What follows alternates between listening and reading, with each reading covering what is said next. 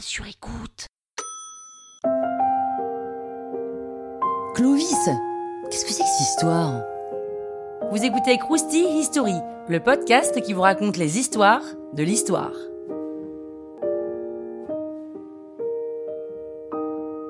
On est dans les années 400, des barbares se sont installés dans l'Empire romain attirés par son mode de fonctionnement. La Gaule est divisée en plusieurs tribus germaniques.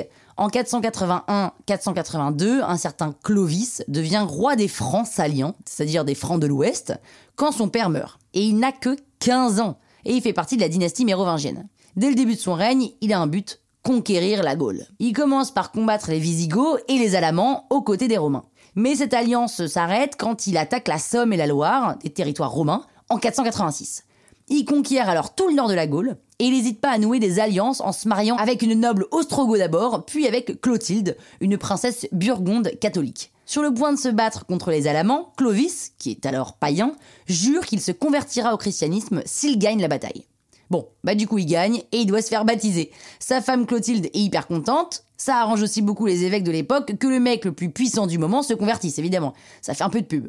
Mais ça arrange aussi Clovis parce qu'il peut profiter du christianisme comme une sorte d'union nationale. 3000 de ses guerriers vont se convertir à leur tour. Et en 507, il s'allie avec les Burgondes et défonce les Visigoths, ce qui lui permet de conquérir le sud-ouest de la Gaule. Il a maintenant la main sur une bonne partie du territoire et il transfère sa capitale à Paris. Il annexe tranquillement les petites principautés de Gaule du Nord qui lui résistaient et le royaume de Cologne. Et il veut unifier son royaume en faisant compiler les usages de son peuple dans la loi salique. La loi qui vient des Saliens, quoi, sa tribu d'origine. Et il réunit à Orléans des évêques pour organiser l'église de Gaule. Il unit les Mérovingiens et l'église et pose les bases de l'Occident chrétien.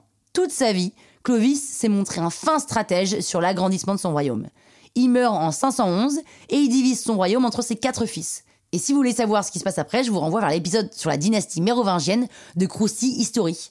Et si vous voulez un tips, quand vous jouez à risque, prenez exemple sur Clovis. Ça vous aidera peut-être à gagner. Krusty, hein? La toile sur écoute.